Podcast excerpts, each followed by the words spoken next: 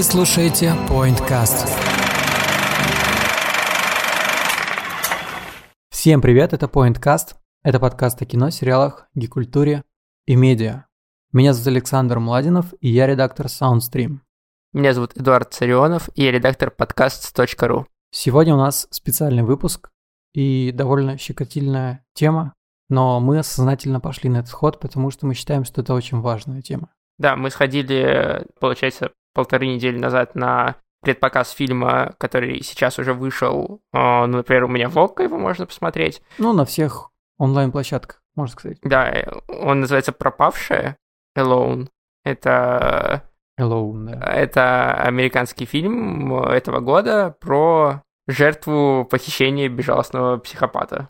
Давай так сформулируем. Ну да, ну, Вот, мы это можно и- назвать классическим триллером, хоррором. И мы посмотрели этот фильм и думали о том, как бы нам про него, и не только про него, а про то, что лежит в его основе, рассказать. И мы пришли к тому, что мы хотим поговорить в целом о такой проблеме, как э, о тревоге, которую испытывают женщины, когда остаются наедине с незнакомыми мужчинами. Ну да, грубо говоря, так, наверное, про то, насколько, в принципе, часто женщины беззащитны перед грубыми и сильными мужиками, наверное. Да, и так как э, мы тут вдвоем грубые и сильные мужики в подкасте, э, и как бы нам не, не очень красиво, знаешь, будет обсуждать, э, ну, наверное, девушкам страшно с нашей высокой колокольни, поэтому мы решили э, спросить наших друзей, ведущих и авторок подкастов женщин, На разные тематики. да, значит, э, главная героиня, которая играет неизвестная актриса, ну, в принципе, все актеры неизвестные, на самом деле, ее зовут Джулс Уилкокс,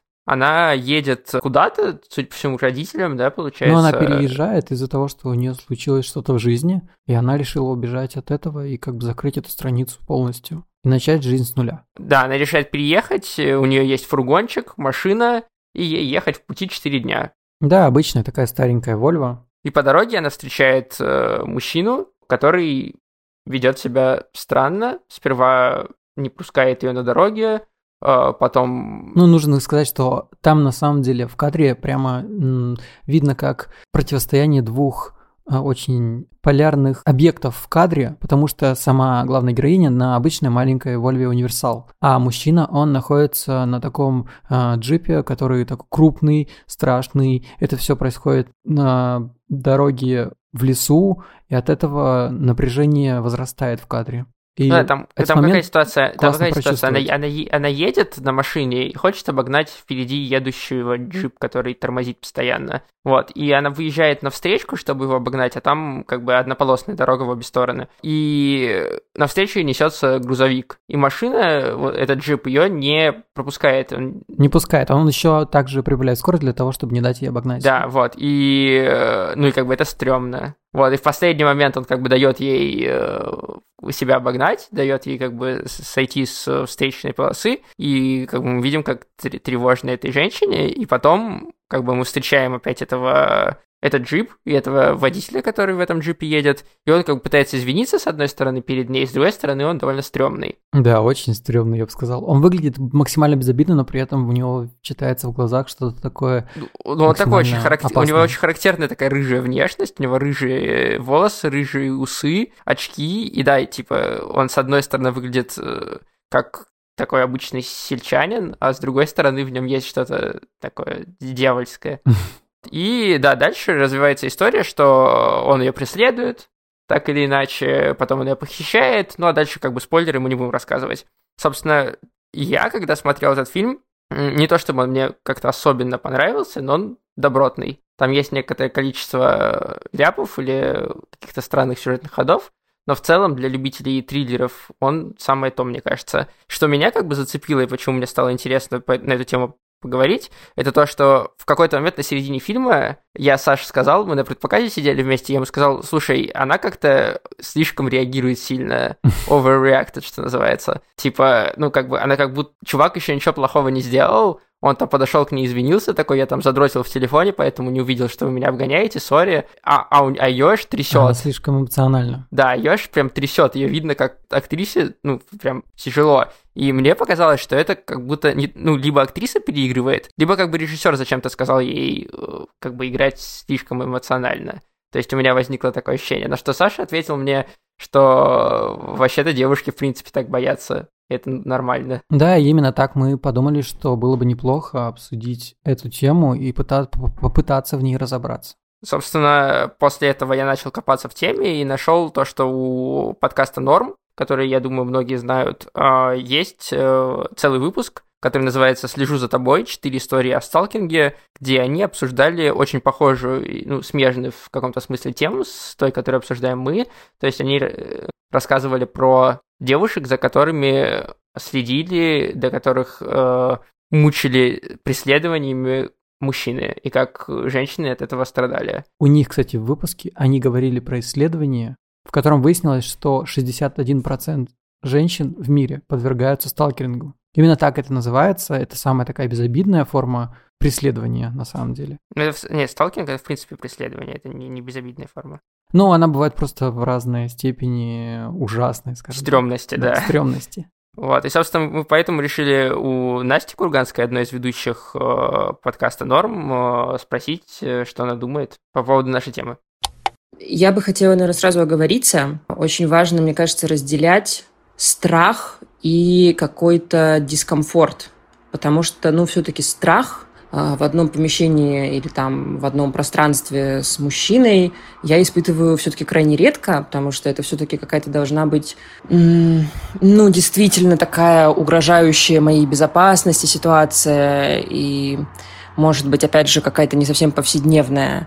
Дискомфорт я испытываю как женщина довольно часто. Я думаю, что, ну, что мой опыт не уникален. Кстати, вот про поводу того, чтобы разделять тревогу и страх, э, мне кажется, что это вот как раз мысль, которая близка к тому, что я высказал, то, что она, э, девушка из фильма, слишком сильно реагирует, то есть ей больше страшно, чем тревожно, как будто бы. И эту мысль, в принципе, не только Настя говорила, давай послушаем еще комментарии. А, в этом моменте я, наверное, немножко поумничаю. Это Аня Проворная. Она автор подкаста «Эмоциональный интеллигент». И мне хочется разделить вообще понятие страх и тревога. Страх это в целом реакция, в основном физиологическая, на какую-то опасность, которая уже перед тобой есть. Вот что-то реально плохое, угрожающее тебе происходит, и это страх. Тревога – это скорее ожидание этой опасности, когда ты думаешь, что что-то потенциально может произойти. И мне кажется, это важно, потому что в целом испытывать тревогу наедине с мужчиной или неважно, неважно с кем на самом деле, это нормально, потому что просто, возможно, у тебя есть какой-то опыт прошлый, достаточно неприятный, который опять-таки подсказывает тебе, что бывает по-разному. И тревога, она не обязательно является чем-то негативным. То есть это просто информация твоей психики о том, что нужно быть аккуратной, нужно, если что, быть наготове что-то сделать, чтобы себя а, защитить или спасти себя. И вот, э, значит, возвращаясь к тому, что я чуть раньше сказала про то, что нужно разделять страх и дискомфорт, мне это хочется отметить, потому что я думаю, что дискомфорт в одном пространстве с незнакомым мужчиной женщины испытывают ну, просто повсеместно. Ну, то есть это просто ситуации, которые случались со всеми нами. Это ощущения, которые знакомы всем нам. И, ну, я даже не знаю, вот эти все моменты и ситуации, когда ты идешь от метро и зажимаешь в кармане ключи, когда ты заходишь в лифт э, поздно вечером, и за тобой увязывается какой-то незнакомый тебе сосед, который тоже заходит в этот же лифт, и вы вместе едете там до, не знаю, девятого этажа, и ты как бы рационально понимаешь, что, наверное, мало что может э, плохого или странного случиться, потому что, не знаю, и от метро ты идешь в хорошем районе в ЦАО, и в лифте ты едешь э, с каким-то, в общем-то, мужчиной в приличной одежде, и дом у вас вообще-то хороший, и все окей. А, я не знаю, и казалось бы, ничего страшного не может произойти, и ты рационально это понимаешь, потому что, ну, come on, все обстоятельства благоволят тому, чтобы все было нормально. А, но вот этот дискомфорт, который в такие моменты ощущается, э, не знаю, он какой-то животный, он какой-то естественный. Мы когда начали задавать эти вопросы, э, и вот какое-то количество ответов уже получили, я заметил такую закономерность, что ситуации, которые описывают авторки подкастов, наши друзья, они очень похожи на самом деле. То есть вот Настя говорит о том, что она зажимает э, ключи, когда идет э, на улице, и за ней идет какой-то незнакомый мужчина. И примерно такую же ситуацию еще другие наши друзья рассказывали. Давай еще послушаем. Да, конечно, я сталкивалась со страхом неизвестных мужчин. Это Наташа. Она ведет подкаст «Страшно» и подкаст «Наташа делает подкаст». И чаще всего, наверное, это а, незнакомые мужчины на улице или, может быть, в общественном транспорте, в каких-то общественных местах, когда ты, а, например, вечером оказываешься одна, возвращаешься домой, и позади тебя идет мужчина, и вокруг никого нет, э, ты так или иначе испытываешь какую-то тревогу или страх. Со мной это случалось неоднократно, а, я когда-то старалась э, идти быстрее, а, иногда, иногда могла побежать, а, и подобных ситуаций было очень-очень много. Когда ты идешь, там, не знаю, по какой-то темной улице и понимаешь, что за тобой идет, например, мужчина. Это Соня. Она одна из ведущих подкаста «Убийственная шутка» и все время там все, что ты идешь, он поворачивает на те же повороты, что и ты, он э, там прибавляет, избавляет темп наравне с тобой, а если он еще и не один, это какая-то группа людей, то, конечно же, сразу э, реакция появляется, что так, нужно схватить, не знаю, там ключ э, в руку, чтобы можно было чем-то отбиться. Э, в лучшем случае, я даже у меня было миллион раз мысль купить себе какой-то там шокер или газовый баллончик. Истории очень похожи, да, все? Да, вот что... реально. Все, во-первых, боятся мужчин, хотя, казалось бы, на это нет каких-то определенных причин, но подсознательно они чувствуют, что может быть какая-то опасность. Плюс я заметил, что сходится очень многих то, что они так или иначе всегда на готове. И угу. это немножко страшно так жить, наверное. Ну вот, кстати, э, если сравнивать с героиней фильма, она-то тоже боялась. И она не тоже зря, как, как бы, она, да, и не зря в данном случае. И она тоже как бы чувствовала тревогу от преследования, но при этом не то, чтобы она, знаешь, как-то была наготове, то есть она не, не... То есть она не брала никакое оружие, не готовилась к тому, что он может напасть. То есть она в одном моменте пыталась закрыть окно, но в остальном как бы она вела себя очень... Э... Очень глупо. Да. Но опять же, мы не знаем, каково это, когда ты в панике, и ты действительно, возможно, думаешь не так хорошо, как ты такой со стороны... Это, знаешь, из, ну, как бы классика жанра, когда ты говоришь в фильме «не иди туда», В этом смысле интересно, вот ты упомянул э, уже до этого исследование про сталкинг, а тут вот как раз на днях, буквально когда мы готовили этот выпуск, прошел такой микрофлешмоб, наверное, так это можно назвать, или какая-то ну, не то чтобы это была акция, просто какой-то единый порыв девушек в ТикТоке. А, одна из блогерш выложила видео, которое звучит как э, «Что ты будешь делать, если все мужчины в мире исчезнут ровно на сутки. И как бы вариантов у меня уже в голове куча, но большинство людей писало из разряда э, «ну мы пойдем гулять ночью», или «мы наденем одежду, которую хотим», или там «я буду наконец чувствовать себя в безопасности». И, ну, это жутко. Ну да, это как-то стрёмно. То есть, по сути, мы представители агрессивного, э, не знаю, агрессивного слоя общества или что. Я никогда себя так не, не ощущал.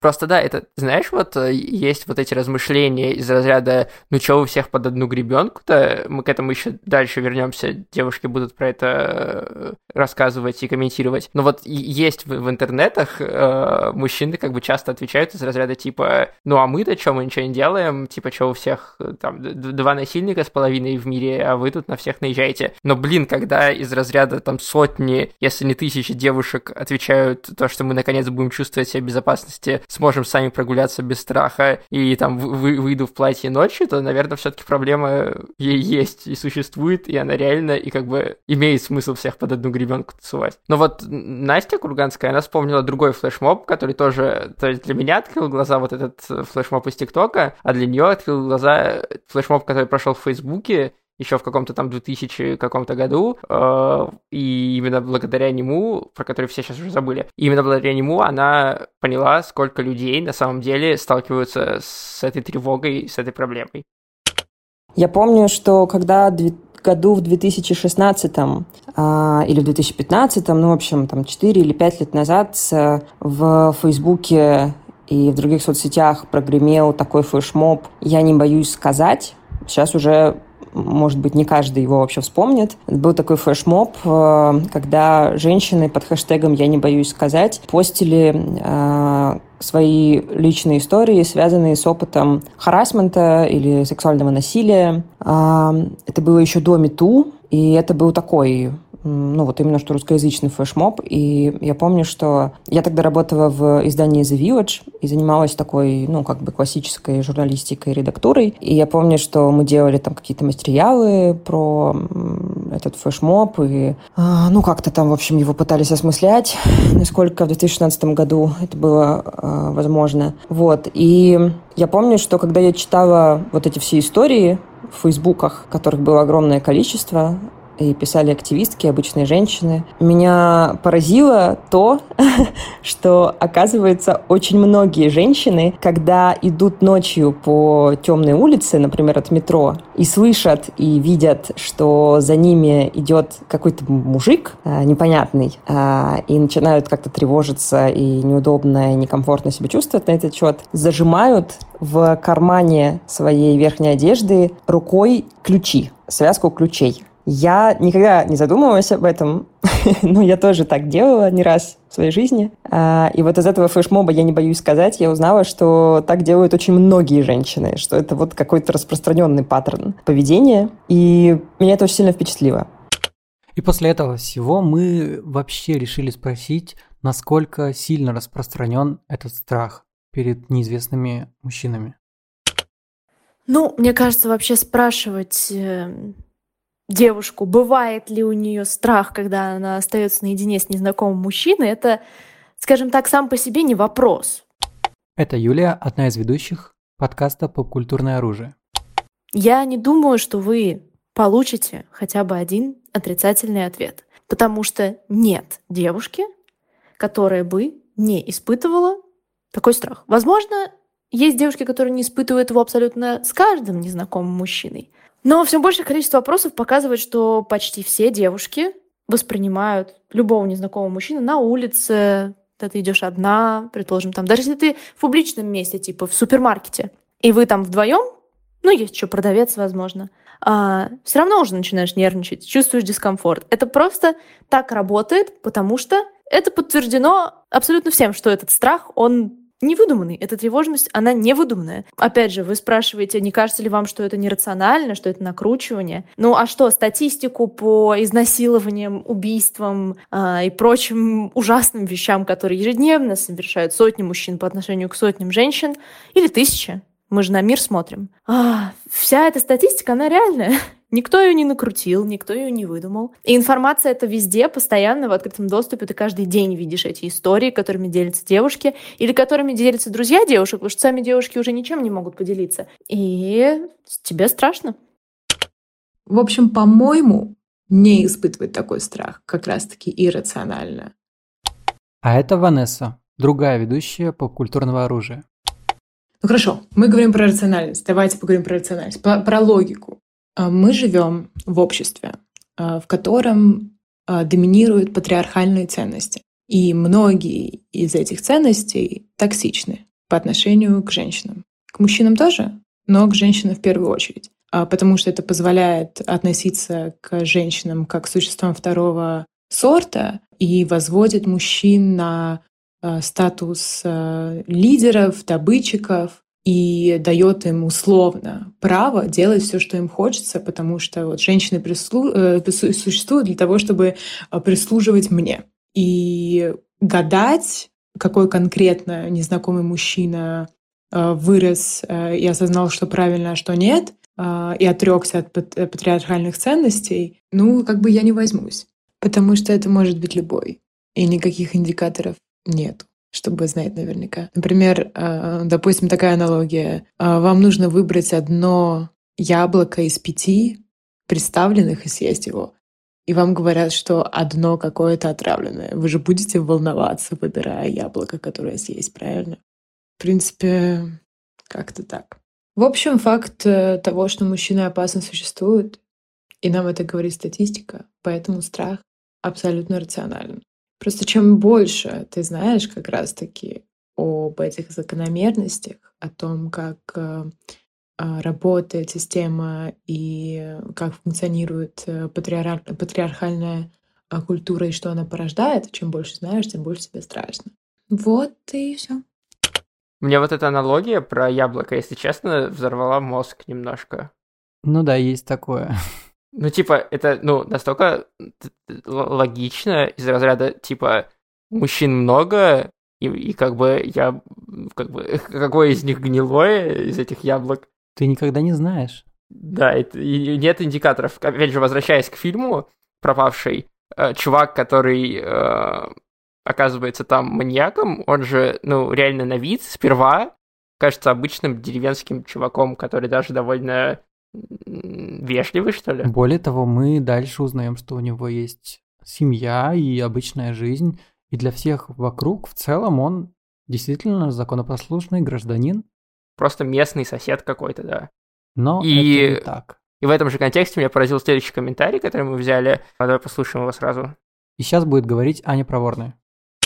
А бывает ли у меня страх, когда остаюсь наедине с незнакомым мужчиной, насколько тревожно я себя чувствую в такие моменты? А сейчас однозначно у меня есть тревога, когда я остаюсь наедине, когда, не знаю, кто-то заходит в лифт или иногда в такси, а, или еще в каких-то ситуациях. И вот конкретно сейчас это тревога, с которой я достаточно комфортно живу, что ли, то есть это не что-то, что влияет на мое благополучие, не что-то, что там сбивает мне дыхание, я чувствую, как у меня сильно учащается а, ритм а, сердечный, но при этом это тревога, которая напоминает мне о том, что мир вообще сложный, мир а, абсолютно не заботится о том, чтобы делать тебя счастливой или чтобы ты была в безопасности, и просто, а, ну, как бы я помню, что бывают разные люди, и в частности, конченые мудаки тоже. А была ли у меня в жизни ситуация, ситуация, когда это казалось, эм, когда страх оправдался. В общем, да, было много ситуаций, было очень много харасмента э, и сексуального харасмента в том числе, когда на улицах кто-то подходит. Но, наверное, такой самый, ну, самый жуткий случай в моей жизни был, когда я, наверное, пару лет назад я лежала в больнице, и меня вечером врачи отпускали домой, а вот, э, и я заказала себе такси, села в такси, и сначала все было нормально, но я потом э, начала понимать, что водитель а, постоянно на меня оборачивается, облизывается, смотрит, вот, и потом в какой-то момент я была как бы очень растеряна, я не очень понимала, что мне делать в этой ситуации, вот, а потом мы заехали в какой-то лес, ну, точнее, в смысле, дорога просто проходила через какой-то лесной массив, и он а, начал тоже постоянно поворачиваться, и, глядя на меня, он начал мастурбировать при мне, и я была просто в шоке, и это было ужасно, я очень сильно сильно испугалась, потому что, а, ну, потом, как только мы выехали из леса, я э, заорала просто, чтобы он остановил машину, я вышла, и потом были всякие разбирательства с Яндексом, но, естественно, как бы ничего потом этому чуваку не было, то есть просто его уволили. Вот,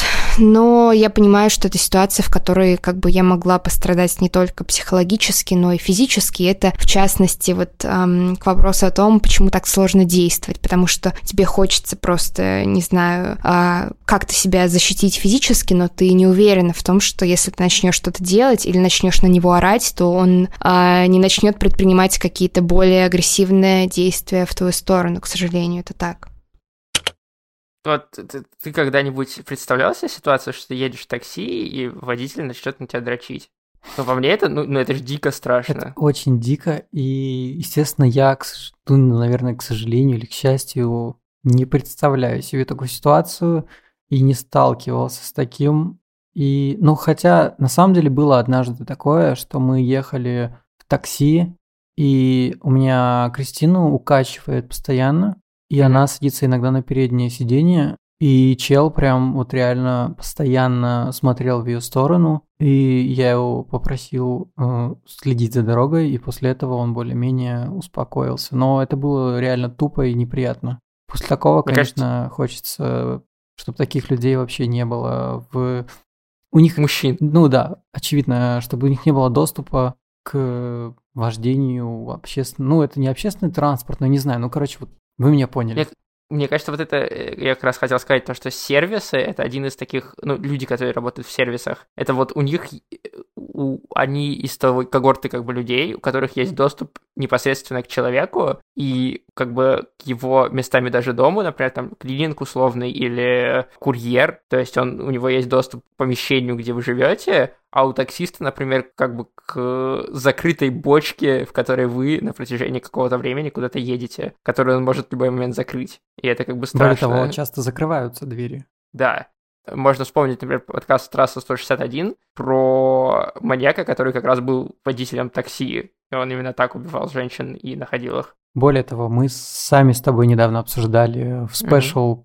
про кино короткометражное, которое называется Фестиваль называется. Короче? Короче. 2020, да. Там мы обсуждали про короткометражку, где был курьер-доставщик еды. Он был таким тоже сталкером, можно сказать. Он воровал у девушки какие-то вещи, и потом там дрочил на нее, и это было жутко и, ну, тоже некомфортно это было смотреть. А где Матвей называлась? Точняк. Вот, и, собственно, вот мы уже вспомнили несколько вещей, где эта тема поднимается, и где как бы проиллюстрирована та проблема, о которой мы говорим. И, собственно, мы решили спросить у девушек, э, какие они могут вспомнить картины, фильмы, может быть, комиксы или сериалы, где... Отражается эта проблема. Да, где отражается эта проблема.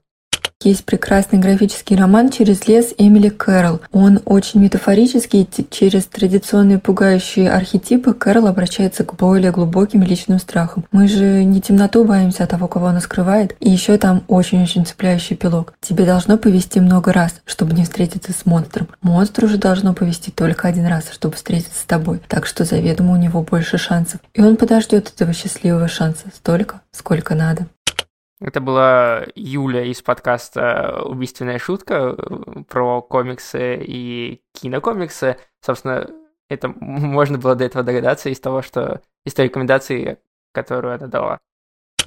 Есть ли какой-то фильм, сериал или книга, которая точно передает это ощущение? Есть сериал один, э, он называется «13» 2016 года, по-моему, BBC эм, его сделала. И, в общем, это история про девушку, которую похитили и держали где-то 13 лет, и потом она просто вышла на улицу, все в шоке, никто не понимает, как она просто так вышла. И там э, была такая сцена уже ближе к концу фильма, когда эту девушку снова крадет тот же человек, который ее тогда уже держал. И это произошло где-то в торговом центре или вот что-то в этом роде. То есть я помню, что там была какая-то ситуация публичности, и вот для меня это самое такое неприятное чувство, когда ты понимаешь, что, м- ну, кто-то может попытаться сделать тебе больно или за счет тебя как-то удовлетворить свои потребности, а вообще в любом месте. Вот. Но сам сериал не могу сказать, что он прям какой-то очень классный, концовка меня как-то разочаровала, если честно.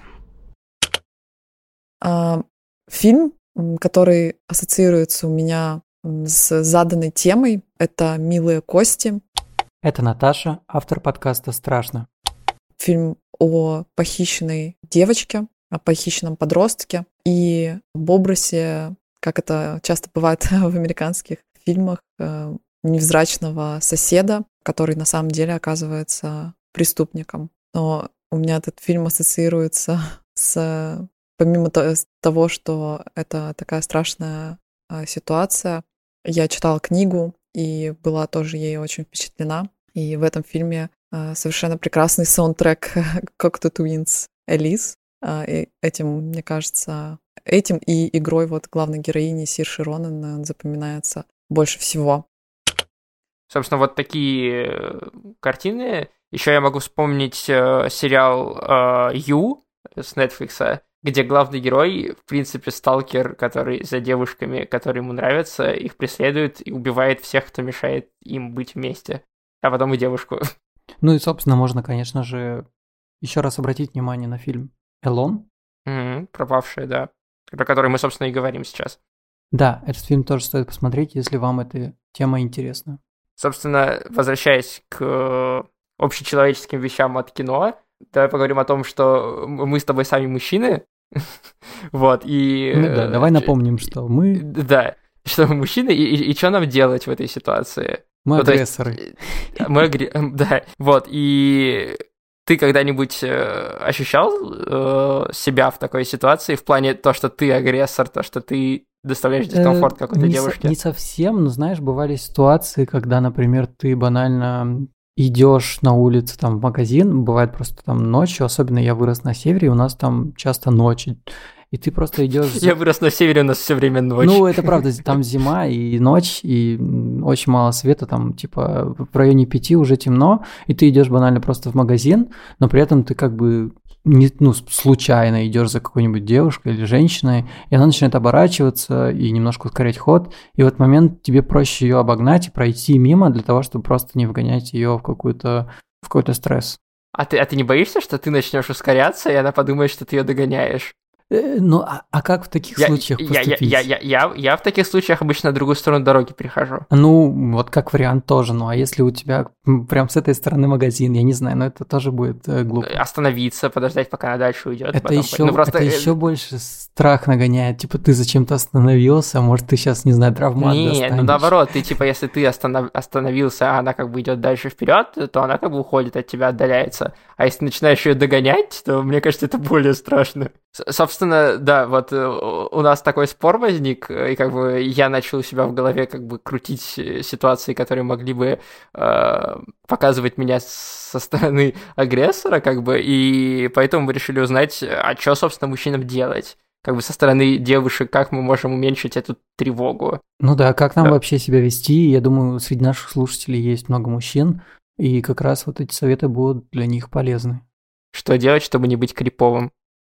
Мне кажется, вот в этом вопросе а, достаточно важно вообще разделять зоны ответственности, потому что, ну, с одной стороны, если мужчина что-то делает, не знаю, как-то что-то говорит а, или как-то не так, ну, как-то просто осматривает, не знаю, там снизу эм, вверх или еще как-то, то да, здесь есть какая-то его ответственность. Но если он просто есть в этой ситуации, то я бы сказала, что скорее это работа человека, который испытывает этот страх. И, то есть, если мужчина ничего не делает, можно, конечно, сказать о том, что как бы все окей, или спросить у человека, который явно тревожится, окей ли ему или ей. Вот, но в целом, мне кажется, это просто, ну, мужчина мало что может в этой ситуации сделать на самом деле. Вот, но самое главное, конечно, не нарушать границы. И я думаю, что это вообще такой очень спорный сейчас вопрос, потому что, с одной стороны, естественно, сейчас все более громким становится движение в защиту женщин, и это очень важно и очень нужно. С другой стороны, появляется вопрос, особенно часто я его слышу от мужчин, а что, а как теперь нельзя знакомиться, что ли, а как вообще тогда, не знаю, там, а, начинать с кем-то отношения, если все есть харасмент? Мне кажется лично, что не все есть харасмент, но харасмент есть, когда ты слышишь «нет» и выбираешь его все-таки не слышать. То есть, если ты просто подходишь знакомиться, например, а, и тебе говорят, что не хотят знакомиться, и ты спрашиваешь, почему, то это уже нарушение границ. Но меня немного унесло. Это была Аня Проворная из подкаста «Эмоциональный интеллигент». К сожалению, это напряжение останется до тех пор, пока живы патриархальные ценности в обществе нашей, нашей культуре. Помочь э, мужчины могут э, разрешить как-то снять это напряжение только помогая разрушать патриархат. И надеюсь, мы когда-нибудь этого достигнем. А так, по каким-то физическим индикаторам, я не знаю, что может сделать носить футболку I'm a feminist или everyone should be feminist. Не знаю.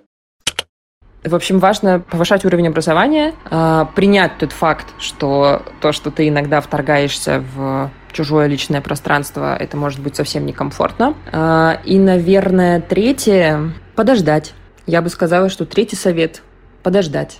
Мне кажется, что должно пройти еще довольно много времени и в западном мире, и тем более в России, чтобы какой-то паритет между гендерами, ну вот какой-то социальный, эмоциональный паритет установился. Потому что мы все-таки, мы, я имею в виду женщин, мы очень многие столетия и тысячелетия были, ну, так называемым слабым полом, а полом с меньшим количеством привилегий, сильно меньшим, чем мужчины. Как бы не хотелось сейчас а, и женщинам, и мужчинам думать как-то по-другому, но все-таки это так.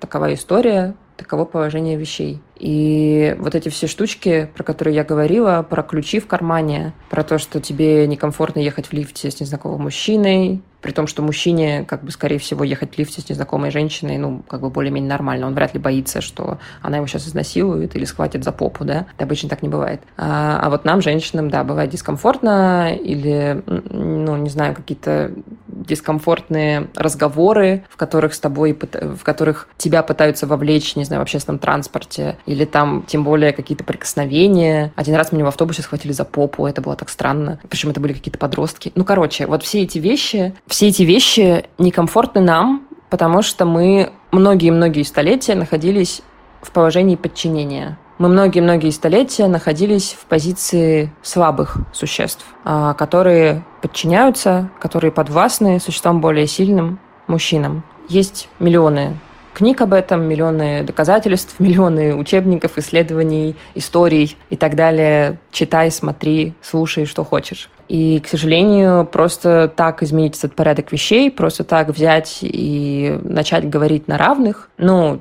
честно говоря, представляется мне примерно невозможным. Должно пройти довольно много времени. А, время это должно быть осознанным для нас, для всех. Мы все должны думать, мы должны говорить, мы должны вести диалог друг с другом, дискуссию друг с другом, вот примерно такую, какая ведется в последние годы. А, дискуссия очень полезная о каких-то отношениях, а, гендеров между собой, люди снова договариваются друг с другом о том, как им взаимодействовать.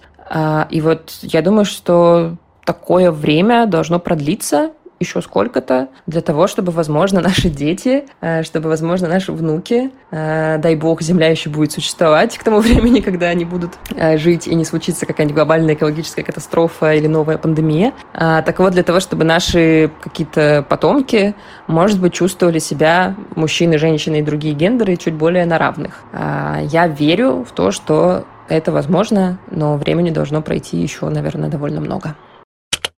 Что ж, ну, после услышанного, я думаю, нам нужно подвести какой-то итог. Ну, я, я, во-первых, понял, что, видимо, женщина, та, которая играла э, в фильме «Пропавшая», о котором мы в самом начале начали говорить и еще напомнили в середине, и сейчас я еще как бы закруглю эту мысль, видимо, она не переигрывала. Да, скорее Потому что... реально отражала реальность. Ну, просто я себе представляю ситуацию, прикинь, то есть ты выходишь каждый день на улицу, там каждый день куча мужчин, который какой-то из них может оказаться чуваком, который подрочит на тебя в такси, и как бы ты, ты никак не можешь от этого защититься, ну, я бы точно напрягался, если чувак на дороге меня не пропускает, а потом подкатывает ко мне такой, типа, ну, там, это, откройте дверь, помогите мне там, ну, это стрёмно. Да, более того, реально каждый день вот в таком напряжении действительно очень сложно после этого как-то взять и просто расслабиться, чувствовать себя в безопасности. Наверное, это только происходит дома, либо, не знаю, в каких-то очень ну, окей, если твой мужчина рядом, и плюс если ты, если, если ты много. в компании, да. Да. Но вот э, меня, конечно, поразила вот эта мысль Ани проворной про то, что она живет с этой тревогой, и эта тревога ей не мешает. И ты такой, то есть ты постоянно, ну, это, ты, ты живешь с тревогой, но это же жесть. Это же, ну, прям есть какая-то у тебя в жизни тревога, которая все время над тобой висит? Да, пока что надо мной висит тревога того, что у нас мало патронов на Патреоне. Может, как-то это исправить? Вот это ты сейчас закрутил. Uh, да, давай напомним про наш Patreon, раз уж ты начал. Uh, ссылка на него в описании. Там каждый, каждому выпуску uh, просмотрено, нашим обычным выпуском, выходят разогревы. Также там выходит э, раз в две недели примерно, но не очень регулярно, э, эксклюзивный, специальный, отдельный подкаст про новости Point News. Ну а для тех, кто плохо знает английский и не хочет э, переводить суммы в доллары, тем более курс ого какой, есть еще и вариант поддержать нас ВКонтакте, ВК Donuts. Там мы также выкладываем новые выпуски Point News. Всего за Если 100, вы... 100 с чем-то рублей если вы мужчина, подписывайтесь на наш Patreon и делайте все, чтобы меньше незнакомых и знакомых девушек испытывали из-за вас тревогу, потому что они и так ее все время испытывают, видимо. Да, а если вы девушка, то также поддержите нас отзывом в Apple подкастах или комментарий напишите свои истории того, как у вас что-то случалось, но дай боже, чтобы у вас ничего не случалось. А, ну и просто помните, что, наверное, я хочется верить в то, что большинство мужчин хорошие, такие как мы. Вот, ты тобой. знаешь, хочется, ве- хочется верить, а после таких историй это очень сложно сделать. Ну, ну я не знаю, тогда можно посоветовать записаться на тайский бокс. То есть, ну или купить э, перцовый баллончик. Или носить Или посмотреть биту, все те фильмы, и сериалы, и все те фильмы, сериалы и комиксы, которые насоветовали э, наши друзья, и научиться там каким-то э, хитростям, как, например, ключи в кармане, может, кто-то не знал, а вот мы сейчас раскрыли глаза на Мне то, что кажется, можно мне так сделать. кажется, что мы сейчас так или иначе все равно ступили на очень тонкий лед, и нас захейтят в комментариях за то, что мы не тактично о чем-то отозвались, но поверьте, мы задумали этот выпуск только самыми добрыми намерениями, так что не судите нас строго. Ну, мы поэтому и позвали девушек, чтобы они сами рассказывали, потому что это такой тонкий лед, на котором мы точно провалились бы. Именно так. Собственно, все подкасты, о которых мы говорили, и которые нам так любезно предоставили комментарии, мы все ссылки Приложим оставили. в описании. Да, если вам, хох- точнее, не если, вы там туда переходите, слушайте девушек, Обязательно. они классные. Ну и напоследок тогда, так как мы тут э, говорим про тему тонкого льда, я включу трек «Монеточки. Лед», а мы с вами прощаемся.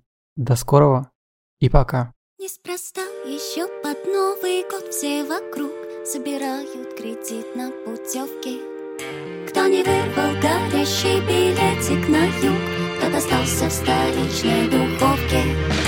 И из квартир в духоту СВЧ, растеклась по бульварам толпа москвичей, пропиталась дыханием моторным, перегрелась и пахнет попкорном.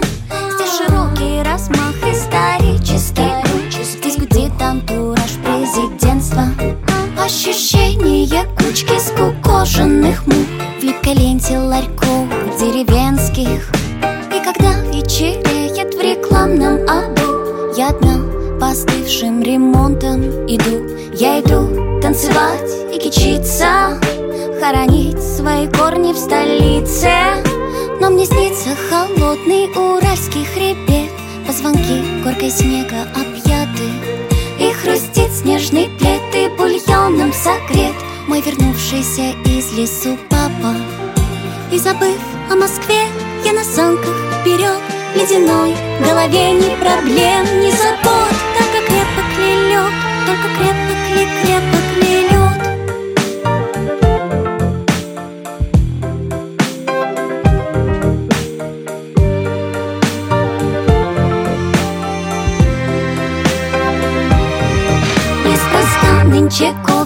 мешают со льдом И мужчины не зря без бороды.